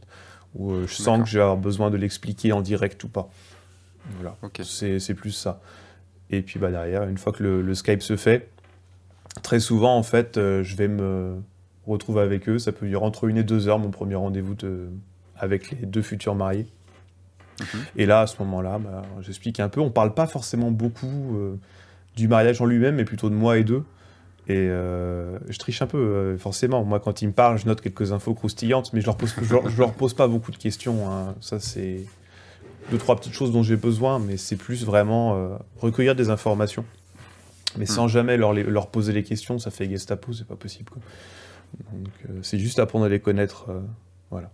Et... Après, tout dépend de la façon dont tu leur poses les questions. C'est ça. c'est ça. On va, on va si une voix autoritaire, je suis pas sûr que. c'est ça. C'est ça. J'induis les questions en fait dans ma, dans ma discussion pour qu'elles viennent sans que j'ai à les poser. Une fois que c'est fait, je leur... moi mes devis sont avec des dates très courtes de, de validité, donc forcément j'ai des réponses assez rapides.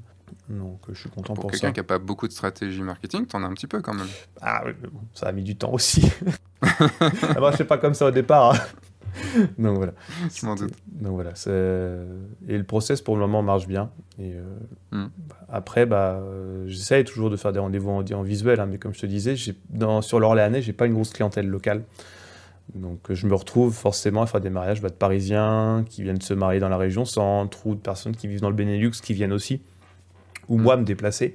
Et donc c'est forcément un WhatsApp. Donc euh, c'est là où c'est plus compliqué pour par exemple vendre des livres ou autres parce que tu peux pas leur montrer directement tout de suite. C'est mon, mon grand regret.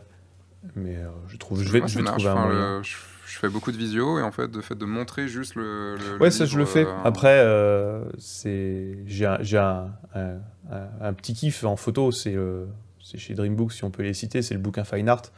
Hmm. J'ai vu ça, je suis complètement dingue de ça. Mes folios, je les fais là-dessus. Enfin, mais ça à vendre, si tu leur montres pas en direct, pourquoi? C'est hmm. très beau et très cher.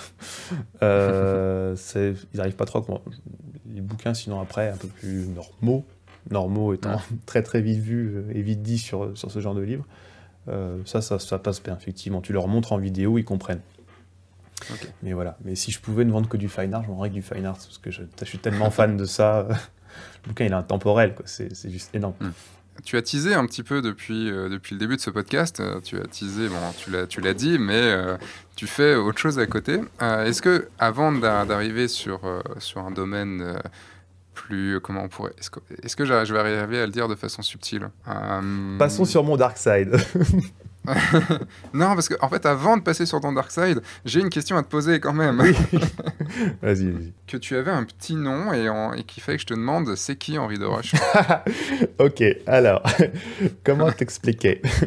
Henri, C'est qui Henri de Roche? Euh, Il y a quelques mois, du coup, suite à un prix de plus encore à la WPGA, euh, je me suis retrouvé sur les classements de l'année en cours, euh, premier français à la WPGA. Hmm. Et suite à ça, dans les heures qu'on suivit, j'ai été contacté par des photographes d'un groupe sur Facebook euh, d'auto-critique en fait pour les concours, que des Français mmh. majoritairement. Donc j'ai intégré ce groupe-là à leur demande.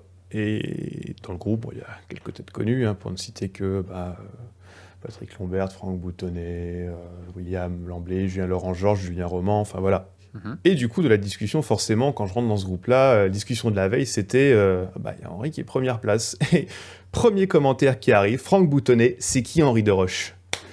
Et ça, paradoxalement. c'est un classique de voilà, C'est ça. Et ça résume parfaitement ma situation actuellement, c'est que bah, personne professionnellement ne me connaît, parce que ne communiquant peu sur moi, n'ayant pas parlé à beaucoup de gens depuis longtemps, bah, personne ne savait qui j'étais. On a beaucoup joué avec ça. Il se trouve que j'ai recroisé Franck euh, à Rise Up il y a quelques semaines, pour la première fois du coup, et j'avais mis collé sur mon ordi la capture d'écran du Franck Boutonnet, c'est qui Henri de Roche C'est resté, on en a joué. Il a été annoncé jury sur un concours ensuite. Moi, premier commentaire de l'annonce du jury, j'ai mis c'est qui Franck Boutonnet? C'est resté, tu vois? Voilà. Et donc voilà, c'est un, c'est un petit mème qui va rester à vie d'après quelques copains qui étaient sur place qui m'ont dit c'est foutu, t'es foutu, ça va rester. Et puis après, on est parti sur une dérive avec une vieille publicité de Guy de Graine à l'époque. Savez-vous, messieurs, que notre ami Guy de Graine, levez-vous, a le plus beau palmarès de sa classe. Prix de gravure sur les tables, bien entendu. Prix de dessin sur les murs et sur ses cahiers. Car voyez-vous, monsieur Guy de Graine a la passion des plats, découverts mon pauvre Guy de Graine, c'était pas comme ça que vous réussirez dans la vie. Guy de Graine, il est aujourd'hui le premier. Et c'est resté sur ça en fait. Et du coup, je suis foutu. Il m'appelle comme ça maintenant. Il m'appelle Guy. voilà, c'était. Mais ça m'a tellement fait marrer. Et voilà, mais c'était euh, sur les airs de petite rigolade. Et voilà, c'était exactement ce que ça résume ma visibilité professionnelle aujourd'hui par rapport aux collègues. Hmm. Ces personnes ne me connaissaient jusqu'à il y a deux mois. Et bah, si tu veux, je, je, vais intituler ce podcast euh, C'est qui Henri Doroche Ah, mais carrément Je veux C'est approuvé et obligatoire Je veux. Donc maintenant, bah, si vous avez écouté jusque maintenant, vous savez pourquoi ce podcast s'appelle C'est qui Henri Doroche Ah oui, ah, mais je suis complètement d'accord avec ça. Euh, mais est-ce que Henri Doroche, c'est pas non plus un gars qui a un gros dark side et qui, euh, et qui fait d'autres types de photos que de la photo de mariage? Avant d'arriver là-dessus, je vais quand même te poser la question. Euh, donc, tu fais euh, ta vingtaine de, de, de, de mariages dans l'année en tant que photographe, qu'est-ce que tu, enfin, quelles activités tu as d'autres? Tu parles un peu d'architecture. Je fais. Euh, on va parler de, quelque chose qui tire aussi, mhm. mais est-ce que tu fais autre chose? Je fais un tout petit peu d'architecture. c'est vraiment pour les clients qui sont au courant et qui me demandent en fait. Hein. Donc euh, j'ai 3-4 clients majoritairement qui me font bosser en archi sur des bâtiments qui partent en location ou en Airbnb, mais plutôt haut de gamme. Hein. Hmm. Donc euh, avec qui bah, je fais des, des, prises de vue qui me plaisent beaucoup dans le sens où bah, ça va être très souvent avec l'architecte qui a fait tout un bâtiment à l'intérieur et puis bah, on se pose et puis on compose les photos. C'est un exercice qui est sympa parce que tu vas vraiment poser tes objets au millimètre près, c'est vraiment sympa à faire. C'est un bon exercice justement pour travailler ton visuel parce que tu as le temps. Ta photo, tu mets 20 minutes à la faire, mais voilà, c'est un, bon entraînement. Je fais du concert pour le plaisir, vraiment pour le plaisir. Hein. C'est, je suis les groupes de copains, euh, ayant quand même gardé mes contacts musiciens. Et voilà, ça c'est vraiment pour moi, c'est mon petit truc qui me plaît bien à faire. Voilà. Hmm. J'ai pas actuellement de projet photo. Gagner de l'argent là-dedans, c'est compliqué. Euh, je vais être honnête, hein, moi par contre, euh, je ne fais jamais rien gratuitement. Donc, euh, je le fais plus. Terminé maintenant. Donc, même les copains, je facture. Et ils sont parfaitement d'accord avec ça. Donc, ils comprennent bien l'importance. Ouais, c'est trop bien. oh, puis sinon, je dis non, de toute façon. Donc, voilà. Et ouais, ça, c'est. Voilà. J'ai pas de projet photo actuellement gros parce que bah c'est un petit manque de temps aussi, et puis j'ai pas trouvé encore de projet vraiment à, faire. Deux, trois trucs en tête, mais euh, qui sont pas euh, qui sont pas encore lancés et qui sont juste euh, même pas mis sur le papier, qui sont en réflexion. D'accord. Mais, de, si, si, si, non, non, projet perso en photo que j'ai envie de faire, mais si un projet perso qui me tient absolument à cœur, c'est que reprendre, me remettre à photographier moi, ma famille, ma femme, parce que là, plus je hmm. bosse et moi j'en fais. C'est-à-dire que je vois mon dossier famille euh, sur mon Lightroom, euh, tous les ans, on mm. perd un pourcentage de photos, je dis c'est pas possible. Là, cette année, j'ai dû, faire, euh, en comptant deux petits voyages d'une semaine, j'ai dû faire 300 photos pour ma famille ou moi, tu vois, c'est rien, c'est mm. une catastrophe. Donc, il faut Est-ce que, tu as un travail à, côté de, qu'on pourrait qualifier d'auteur? Non, non, je fais deux, trois petits trucs pour m'amuser en abstrait, mais c'est vrai, ça n'a rien de... C'est juste moi pour le plaisir, quoi. Il y a pas de, ça n'apporte rien et c'est pas, ça ne, je ne le vends pas, c'est pour moi. C'est des petits tests. Eh ben, j'ai envie de te dire maintenant, passons à Darf euh, de Roche. Darth de Roche. Alors, euh... Darth Guy, si tu veux, hein, mais. Euh, Alors, amis de la nature et vegan, passez votre chemin. Donc voilà, si Monsieur, Monsieur de Roche fait des photos, euh, donc juste des photos de, de chasse, euh, donc de personnes qui font de la chasse, et, euh, et donc j'aurais aimé parler de ça parce que c'est j'ai un, un, de mes, bah, Samuel, un de mes élèves, qui m'a dit tu verras, c'est le meilleur photographe de chasse en France. Je dis en même temps, est-ce qu'il y en a beaucoup? on n'est pas beaucoup des vrais, faut être réaliste. Euh, voilà. Alors photo de chasse, je plante le concept tout de suite. Euh, j'ai un client dont je te parlais en début de, podcast qui m'a fait confiance il y a 10 ans pour commencer à faire des photos de chasse chez lui. Et bah, je suis resté en fait parce que ce client, quand je l'ai livré, euh, il m'a dit ok, bah, vous faites la saison. Donc la saison pour ce client, c'est 6 chasses de 2 jours sur l'année. Je l'ai fait une première année, la deuxième, il m'a rembauché. La troisième, c'est toujours les mêmes convives hein, sur les six. Hmm. Pas à chaque fois, mais sur l'année. Au bout de trois ans à me voir, ils ont dit on va commencer à embaucher Henri. Et là, c'est parti. Et là, ça a commencé à prendre beaucoup, ce qui fait que bah, ça, s'est vite monté et en parallèle du mariage. Sauf que bah, les deux sont montés ensemble. Et bah, ça consiste à suivre des chasseurs dans des parties de chasse, que ce soit euh, en marchant ou à des postes fixes de leur rendez-vous le matin jusqu'au soir. Et moi, mon approche, elle est très claire. Elle est photo, reportage documentaire sur l'action. Je les fais pas poser, évidemment. Hmm. Et donc, bah, je vais les suivre et puis mettre en action leur journée. Et ben voilà, tout simplement. Mais sauf que je me, je, mon approche, elle est assez simple. C'est la même qu'en mariage.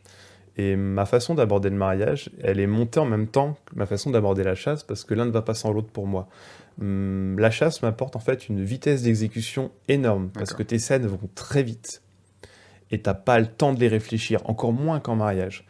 Et par un mariage où tu vas épuiser tes scènes pour vraiment les travailler, aller au bout des choses, tu le fais aussi en chasse, sauf que la chasse, ton, ta scène, elle va durer un quart de seconde. Donc tu dois vraiment être, avoir l'œil partout, partout, partout, tout le temps. Être vraiment aux aguets pour ta propre sécurité aussi, en plus, parce que je me je mets quand même un peu en danger aussi des fois.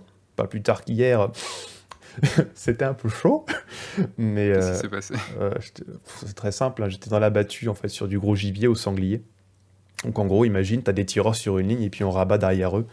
Et il y avait un sanglier devant qui était, qui était blessé, mal tiré. Sauf qu'un sanglier blessé, c'est dangereux. Hmm. Euh, et je me suis retrouvé devant, donc avec deux rabatteurs à côté de moi qui l'ont, euh, qui s'en sont occupés, mais euh, ça a été assez sportif. D'accord. ça m'arrive, hein. je me suis fait charger des fois, mais je suis encore en vie, j'ai pas de séquelles, j'ai rien, donc c'est bon. mais voilà. Non, c'est, faut avoir un peu de. Oui, puis ils s'en foutent que, que, tu sois que le photographe, quoi. Oui, voilà, eux ça change rien, t'es un beefsteak quand même. Mm. Euh, voilà, donc euh, je fais ces suivis-là comme ça sur la journée. toute cette vitesse, en fait, elle permet en mariage euh, de travailler très vite et de faire attention beaucoup plus à des petits détails anodins. Parce que vu que tu as l'œil partout, je pense que ma, ma vitesse d'exécution en chasse, ça me permet de travailler très vite en mariage et vraiment de tout de suite repérer ce dont j'ai besoin. Et je pense aussi que mm. c'est ça me permet vraiment d'avoir mon rendu aujourd'hui aussi de pouvoir vraiment avoir cette, euh, cette scène-là. Et à l'inverse, mes, mes compositions en mariage, je les appliquais en chasse, où je vais vraiment avoir des backgrounds assez importants avec euh, des, une mise en valeur des sujets dans leur environnement encore plus forte. Mmh. Et là, forcément, bah, ça prend... Euh, voilà, c'est pour ça que je disais que les deux étaient vraiment très imbriqués au niveau, au niveau de l'approche. Donc voilà, c'est... Est-ce qu'en plus, ils seront imbriqués dans le sens où tu commences à faire des mariages de chasseurs? Non, ça, euh, à l'exception d'un seul, euh, les deux mondes se mélangent pas, en fait. Euh, et c'est un choix de ma part de pas mélanger les deux. Je pense, pense qu'il faut rester vraiment sur deux univers très différents. Les gens sont parfaitement au courant que je fais les deux, hein. mais par contre, je mélange pas. Voilà, c'est un souhait aussi. Et faut aussi être réaliste. La plupart de mes clients en chasse, si c'est un mariage ça va se résumer à 1500 personnes et puis quelques millions d'euros de budget. Donc voilà, il faut des ça équipes. Peut être bien oui, ça peut être bien de s'y placer. Je pourrais pas avoir la main sur ce que je fais complètement comme je ferais en mariage. C'est aussi un choix de ne pas mélanger. Mais voilà. Mais comme je te dis, ouais, c'est. Ça n'a pas été trop. Ça pas été trop difficile du coup d'arriver à côtoyer ce type de personnes euh, de cette plus haute société, on va dire. Enfin, il n'y a, pas que du plus haut en fait, mais c'est des gens le plus souvent dans mon cas qui aspirent à euh, de la tranquillité médiatique. Hum. Alors, c'est pas forcément des gens connus hein, euh, ou, très riches, hein, mais voilà, la chasse ayant aujourd'hui un, une visibilité assez désagréable un peu partout, hein, pas qu'en France d'ailleurs, euh, à juste titre dans certains cas, je suis tout à fait d'accord avec ça. c'est un sujet sensible sur lequel tu peux pas trop parler. Donc moi, par exemple, mis à part les quelques photos qu'on voit sur mon site, dans un petit onglet caché, bah, y a, je diffuse rien volontairement. Et c'est aussi pour ça que côtoyer ce, genre de personnes euh, marche encore aujourd'hui pour moi, c'est que à force d'être discret, les gens le savent que je suis discret. Et je pense que c'est aussi pour ça qu'ils me font travailler, c'est que je sais euh, l'affirmer quand il faut. Et euh, ils ont confiance en moi, en fait. Et ça, j'y tiens absolument. Que cette confiance, elle soit, elle soit réciproque aussi, évidemment. Parce que bah, moi, un client en qui j'ai confiance, euh, ça veut dire qu'il me rappelle la saison prochaine, ça veut dire que hmm. s'il a besoin, bah, je serai aussi toujours là pour, euh, pour une urgence. Parce que là, par exemple, j'ai un client hier, il m'a dit euh, Tu peux être là le 29 pour une, pour une chasse Ouais, ok, voilà. C'est ça. Enfin, un contrat rapide. T'as prévu combien de temps à l'avance? Ah bah, Des fois, c'est la veille pour le lendemain. Ah oui Voilà. J'ai un, un, client comme ça à deux ans, il m'appelle à vendredi soir. Il me fait Bon, normalement, on devait passer te chercher en avion à Orléans les personnes qu'on prenait avec toi, elles sont malades, donc on part sans eux. Est-ce que tu peux être demain matin en Belgique pour décoller? On part en Espagne. Il était 22h. J'ai fait OK. Hmm. J'ai fait OK. J'ai pris ta voiture tout de suite et y aller bah, J'ai fait 4 heures de route, je suis parti en Belgique et puis bah, je suis revenu 3 jours plus tard. Mais euh, voilà, c'est de la conciergerie hein, ce que je fais à ce niveau-là. Hmm. Mais c'est pas désagréable en fait, parce que quand tu travailles pour des clients réguliers, tu vas forcément aussi bah, te marrer beaucoup, parce que tu auras des surprises complètement folles. C'est le gros avantage hmm. aussi. Et euh, il y a un autre exercice que j'aime beaucoup, et c'est pour ça que la chasse est importante, c'est que c'est les mêmes lieux, les mêmes convives, dans des situations similaires. Hmm. Et alors moi, il faut que je me remette en question encore plus, parce que pour trouver de la créativité dans des lieux où je vais depuis 10 ans, deux, 6 euh, fois par an, euh, c'est un gros, gros, gros casse-tête des fois. Et hmm. ça, c'est un exercice, c'est un, exercice de gamin en fait. C'est de dire, alors qu'est-ce que je vais faire aujourd'hui? On peut s'amuser un petit peu, etc. Alors des fois, j'ai des, des, clients, ils, sont, ils savent un peu le côté technique de la photo. Alors je leur dis, hey, aujourd'hui, tout au 35 mm. Alors là, c'est du challenge, c'est des amusements. Ou même j'ai un client une fois, et je lui dis, est-ce que ça vous dirait un reportage tout noir et blanc? Parce que j'aime ça et j'ai envie. Il fait, ok, on y va, banco. Voilà, ce genre de client, c'est caviar. Enfin, fais, fais ce que tu veux. Donc, euh, voilà, parce que là où tu, vu que tu les connais, tu peux euh, te permettre d'avoir ce, ce, genre de, de, pas de comportement, mais de, de challenge. Oui. Là où euh, sur un mariage, le truc c'est que hum, tu peux pas faire ce genre de choses avec des, des, photographes qui viennent 5, 6, 7, 8 fois dans le même domaine.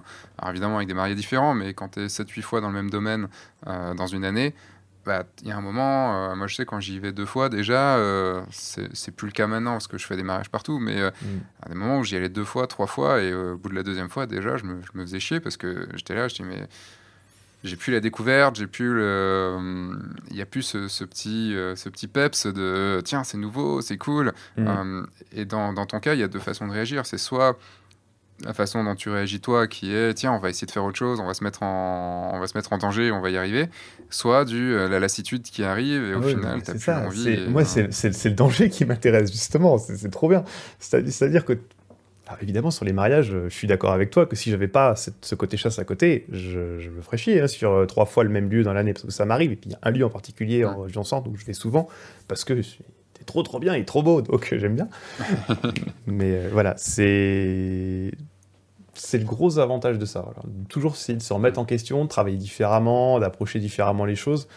Donc c'est voilà. Et en plus, j'ai la question de la sécurité, c'est-à-dire que moi, dans mon cas, bah, j'ai des placements obligatoires. Même si je peux me déplacer en certaines battues, bah, je peux pas aller partout où je veux quand je veux.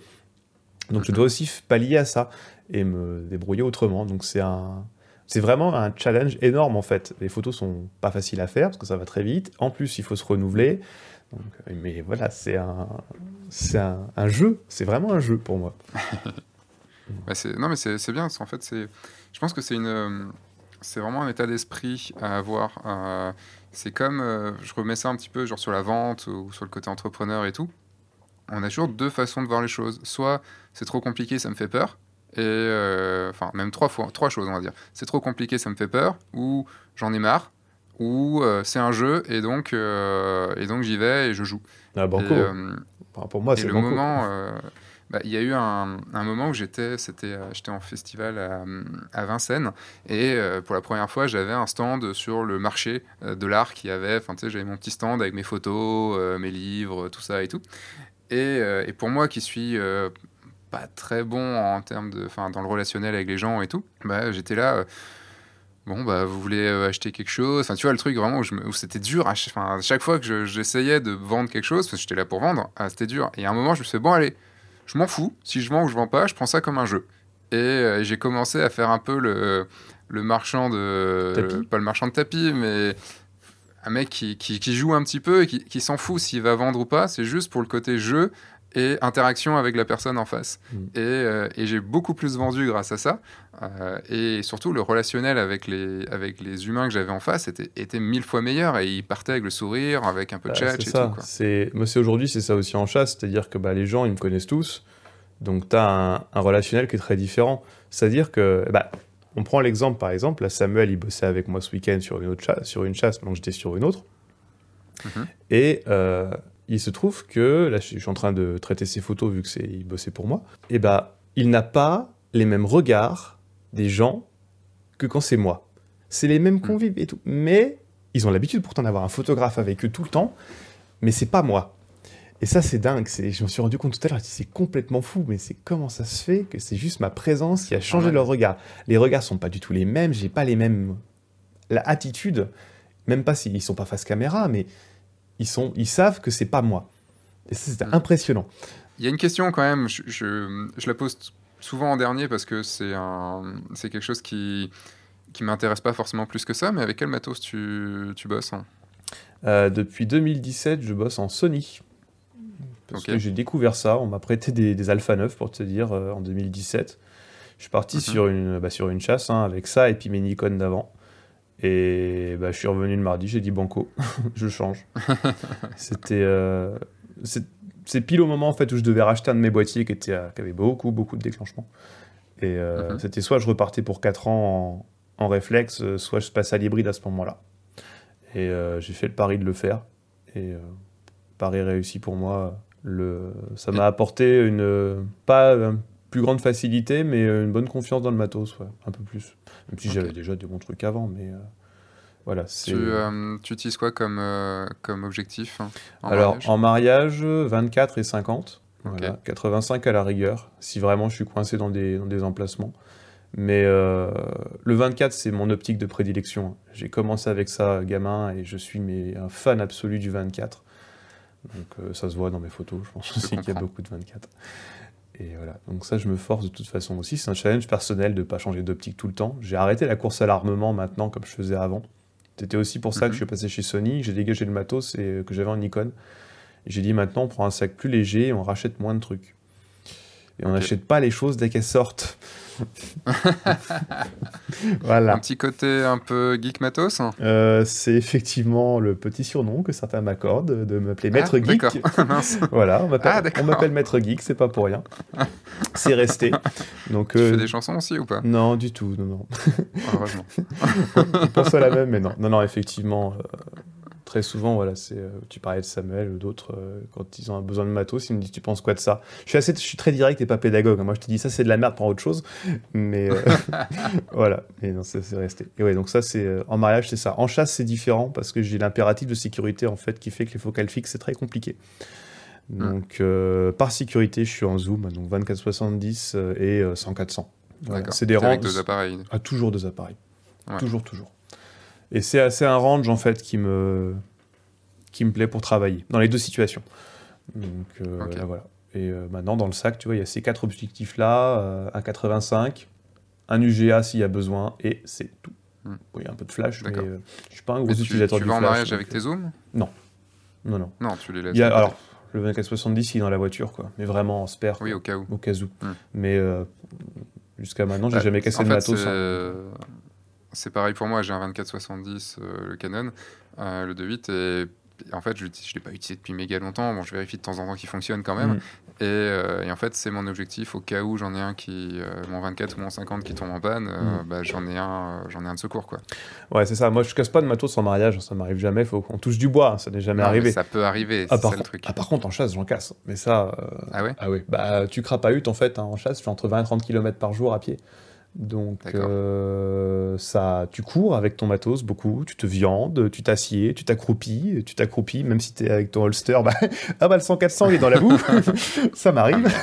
ouais, ça m'est arrivé souvent ça. Tu verrais les boîtiers sont dans un état quand, euh, quand il pleut. Un chasseur il s'arrête pas, hein. qu'il pleuve, qu'il vente, il y a que l'orage qui l'arrête. Hein. Donc euh, hmm. une chasse sous des halbardes de flotte où tu vois pas à 10 mètres tellement il pleut, ça m'est arrivé pas plus tard qu'à 5 jours. Et tu fais comment euh, dans ces cas-là bah, Tu travailles quand même.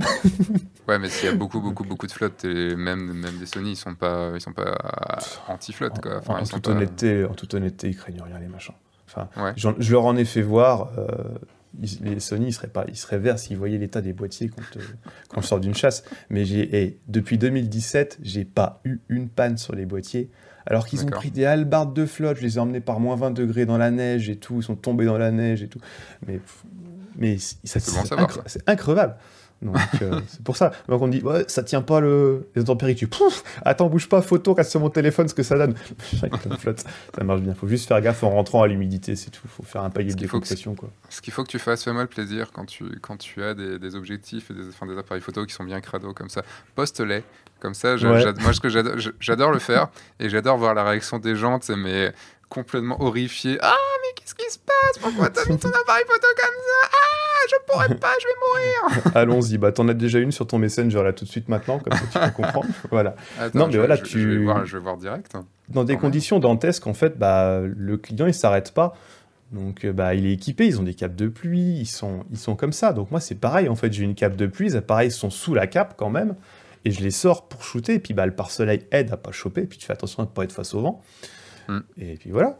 Mais ce sont des conditions que j'adore, en fait. Je te montrerai en aparté des, des photos sous la flotte, mais j'adore ça, en fait, parce que ça fait des conditions et des, des moments forts, très très forts pour eux, ah parce que vu qu'ils vivent leur truc à fond, mais c'est pas des émotions type mariage, mais c'est des émotions très fortes. Donc euh, non, c'est pour ça, j'adore ça.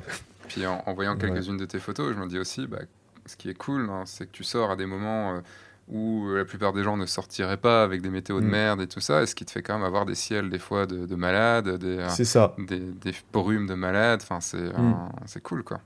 Bah oui, ça se fait des rendus complètement fous, ça me fait des patchwork de, de météo sur les journées, surtout en Sologne, euh, vu que c'est majoritairement en Sologne en ce moment ce que je mm. fais.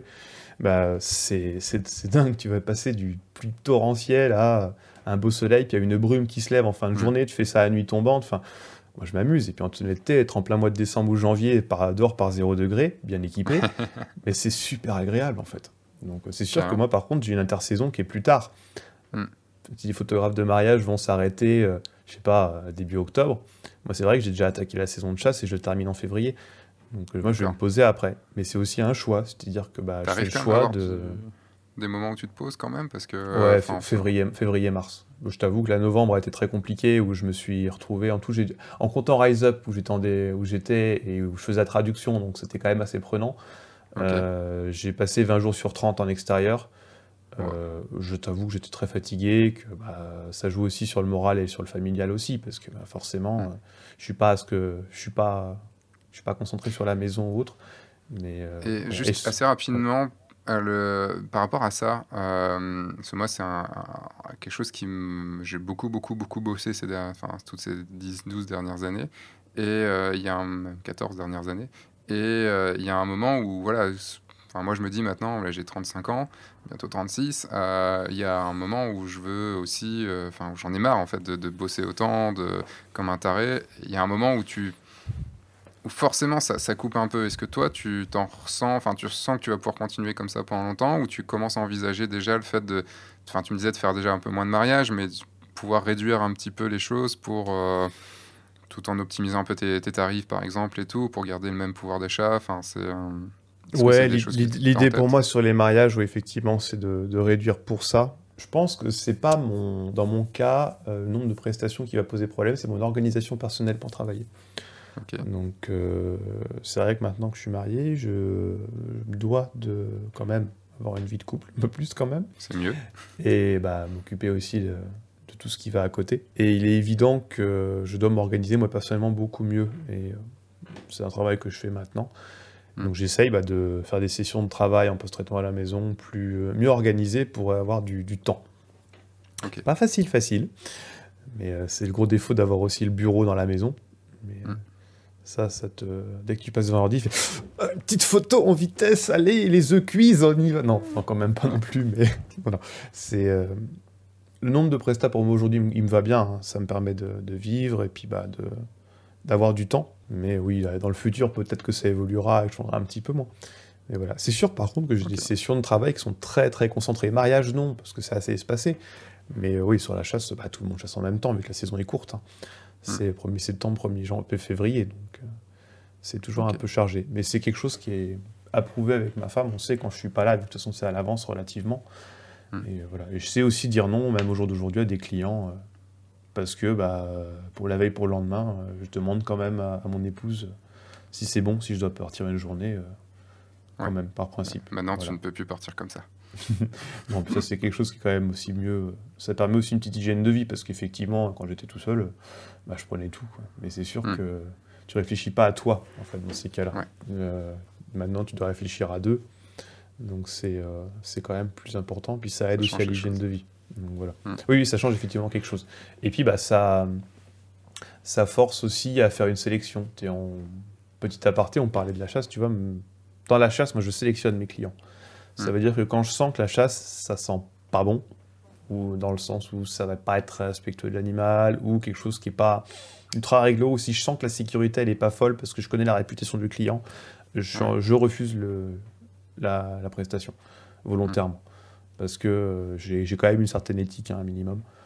Donc euh, voilà, je trouve, ça, je trouve que c'est important. Et euh, c'est comme en mariage, en fait, tu, je, je préfère dire non à un client en lui disant ça va pas coller, hein, parce que ce que je vous propose, ça va pas coller à ce que vous cherchez, plutôt que de faire une erreur de casting. C'est un pari, des fois risqué, hein, parce que ça m'est arrivé de refuser une date où c'était quasi signé, et en fait, bah, j'ai pas signé derrière sur cette date-là. Bah, c'est pas grave, je préfère. Tu te hein. sens mieux. Euh, enfin. ah oui, je me sens plus apaisé et plus en, plus en phase avec moi-même dans ces cas-là. J'ai une. Euh, ça fait quand même pas mal de temps qu'on enregistre. J'ai une question de fin. Mhm. Que tu... Je sais pas si tu as écouté les, les, podcasts, tout ça. Tu... Euh, J'ai écouté les derniers, ouais. Ouais, donc il y a une question de fin que je pose à, tous, à tous mes invités, c'est est-ce que dans, dans, ta vie de photographe ou dans ta vie d'entrepreneur, ou même dans ta vie tout court, est-ce qu'il y a un, outil, une appli, un livre, un film, quelque chose qui t'a qui t'a permis d'évoluer, de changer, d'être plus plus, on va dire, d'évoluer vraiment quoi? Il y a appli ou logiciel. Ouais, hein, si, euh, allez, en mariage, euh, passer, passer au mirrorless quoi. passer au mirrorless, c'est pas possible. C'est, ça a changé beaucoup de choses euh, dans ma façon de travailler le mirrorless. Alors, pour le silence absolu. Alors évidemment, j'ai des A9, c'est facile. Il n'y a, a, que en théorie qui peuvent faire ça proprement. Mais moi, je suis tout le temps silencieux. Mais les gens, tu, tu les mets encore plus à l'aise, même en te fondant avec eux. Pas, je suis pas discret derrière eux, je suis avec eux. Mais le fait d'être totalement silencieux, c'est vraiment trop trop bien en mariage pour ça. Hmm. Et ça a vraiment changé beaucoup de choses dans mon approche de travail parce que c'est ça te permet pas de faire de meilleures photos, mais ça te facilite le taf. Et je pense qu'en photo photojournalisme, c'est très très important. Voilà. Donc bah, c'est faut utiliser la technologie. Faut utiliser la technologie qui nous est donnée pour nous faciliter le travail. Bah, je peux un peu témoigner là parce que je vais faire une vidéo bientôt qui sera euh, pourquoi je suis euh, passé chez Sony puis je suis revenu chez Canon. Euh, parce que là je viens de me racheter un 5D4 et ah oui quand même. jeter mon je vais bah, il n'y a pas de 5D5 encore donc j'attends. Et je vais jeter bientôt mon enfin jeter mon A7R3 il va bientôt partir parce que, euh, en fait, le fait d'être en, en mirrorless, c'est des choses très très bien. Mais tu vois, je vais juste rebondir sur un truc, sur le fait de mmh. le silencieux. Ce qui est marrant, c'est que j'ai pas mal bossé en silencieux sur un, de mes derniers mariages. Et je trouve que la relation que j'ai eue avec les gens était plus compliquée. Mmh. Parce que les gens s'attendent un tout petit peu à avoir ce déclenchement. Et moi, comme j'aime bien jouer avec le déclenchement aussi, euh, en fait, comme je m'intègre énormément dans, dans, le mariage, comme toi, comme toi tu fais, mhm. euh, il y a ce truc de. Ils savent que je suis le photographe, mais en même temps, ils savent aussi que je suis un, très très bon ami, enfin, très bonne, très, mhm. une personne très, très, très, très intégrée.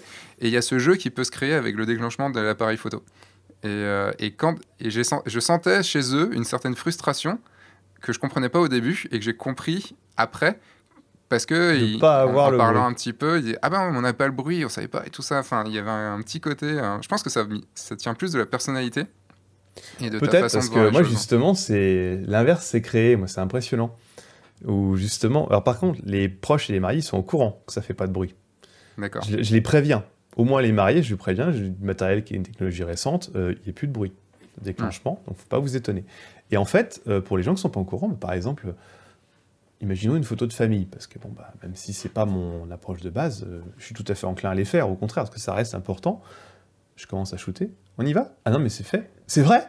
Oh Là, j'ai aucun scrupule à montrer une photo, hmm. impeccable, et oh, trop bien Bah oui, c'est tout l'avantage.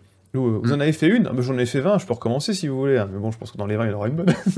ben voilà, j'hésite pas à répondre comme ça, en fait. Et ça passe tout seul. C'est vrai, j'ai vraiment eu moi l'approche totalement différente. Alors après, j'avais des D5 Nikon, hein, donc euh, en termes de bruit, c'était un peu euh, toc toc toc. Hein. Ouais. Donc ça, ouais, le changement était quand même assez... En termes de silencieux sur les 5D, euh, il reste déjà plus silencieux qu'un qu A7 III en mode normal. Mm. Et le problème de la 7.3 en mode silencieux, c'est que sous certaines conditions, il peut vraiment dégrader les bah, photos. Ça, dégrade les photos si tu vas en prise de vue lente, euh, tu peux avoir du banding régulièrement, tu peux avoir de la distorsion à haute vitesse, euh, ça c'est normal. C'est vrai que moi c'est l'avantage du A9 parce que bah, le principe de leur capteur stack qui prend tout d'un coup, ah bah zéro distorsion, banding on oublie, c'est génial. Donc ça, pour ça, on c'est des gros joujoux. Je comprends aussi que c'est un investissement pour beaucoup. mais c'est vrai que, bon, puis bah, moi, en chasse, il est évident que les A9, ça me permet de shooter avant le client. Et ça, c'est important. Joli, joli. non, parce que bah, c'est très simple. Hein. Imagine euh, le client au bout de sa lunette, il a l'animal de sa vie devant, il entend mm. ah, bah, l'animal il est parti. Oups. C'est ça. voilà. voilà. Donc euh, ça permet d'avoir des photos que tu peux pas faire que tu pouvais pas faire avant. Donc, euh, eh ben merci, merci Henri. Est-ce que, est que tu vois quelque chose d'autre à ajouter ou ce que nous on a déjà pas mal discuté Rien de particulier, tu sais. C'était un grand plaisir en tout cas. C'est un exercice que j'avais pas l'habitude de faire et puis bah voilà, c'était euh, une belle découverte euh, avec toi bah, aussi. J'espère que tu euh, le, tu le, réécouteras dans, dans, quelques années et tu n'auras pas la même réaction qu'avec le... Ouais, je pense que là, oui, ça va être beaucoup mieux. Super, impeccable en tout cas. Voilà. Où est-ce qu'on peut te retrouver? Sur Internet ou autre? Qu'est-ce que tu utilises? Sur ton site, mais tes réseaux sociaux, tout ça? Instagram le plus souvent et puis mon site qui va être refait dans l'année. Donc hmm. voilà, qui sera peut-être pas forcément le même, comme je disais. Je suis pas sûr de garder mon adresse actuelle, mais du coup, il sera de toute façon linké sur mes sociaux. Euh, hmm. Voilà. Bah, sur la, vous le trouverez de toute façon dans la, dans la description de ce podcast, euh, vous trouverez le, donc, l'adresse de ton site actuel et, euh, et, le, et ton pseudo sur. Enfin, ton, ton, quoi, ton, ton, lien sur Instagram. Enfin, ton, ne hmm. Je sais même pas comment on appelle ça. Ton arrobase, c'est quoi C'est ton. Comment on dit ça sur Insta? Ton nom sur Insta Ton nom de compte, ouais, nom de compte, hein, tout simplement. Et, euh, et ben, je te remercie. Et puis, bah, sûrement à très bientôt. Et on se retrouvera. on n'a même pas pu se voir au salon de la photo. J'ai vu que tu étais passé au salon, mais qu'on n'a pas pu je, voir. Je t'ai vu de loin sur une conférence. Puis j'étais un peu passé en speed. Hmm. Vraiment pour euh, aller voir euh, du monde un petit peu, passer chez Dreambooks où je me suis, où je suis resté coincé l'après-midi. Je suis pas coincé, mais volontairement, volontairement. Et voilà, j'étais. Euh, S'ils ont à boire, ça Il y avait. oh, voilà. Et eh ben, merci Henri. Et ben, maintenant, je vais passer à la, à la fin de ce podcast. Vous pouvez rester un petit peu en ligne. J'ai encore quelques petites choses à vous dire. Mais là, je coupe pour nous deux. Alors voilà, merci encore Henri pour euh, de t'être livré ainsi. Euh, si vous avez aimé euh, cet épisode, si vous avez aimé cette interview, n'hésitez pas à laisser une évaluation à 5 étoiles sur iTunes ou sur toute autre application qui permette de, de laisser une évaluation. vous pouvez également vous inscrire à la communauté Oui je le veux. Vous avez le lien directement dans la description de ce podcast ou sur le guide du photographe de mariage.fr slash oui je le veux. vous tout attaché. Dans cette communauté, vous trouverez des lives que je donne régulièrement dans lequel je réponds à vos questions, plus tout le contenu du guide du photographe de mariage, plus plein d'autres trucs vus. Il y a même un groupe Facebook qui va arriver très bientôt. Vous avez le lien juste en dessous, donc il vous suffit de cliquer pour pouvoir vous inscrire à cette communauté. Euh, je vous retrouve dans quelques jours pour un nouveau podcast sur le guide du photographe de mariage, également une nouvelle vidéo sur le guide du photographe de mariage version YouTube. Entre-temps, sortez, faites des photos et amusez-vous et surtout signez des mariages. Au revoir.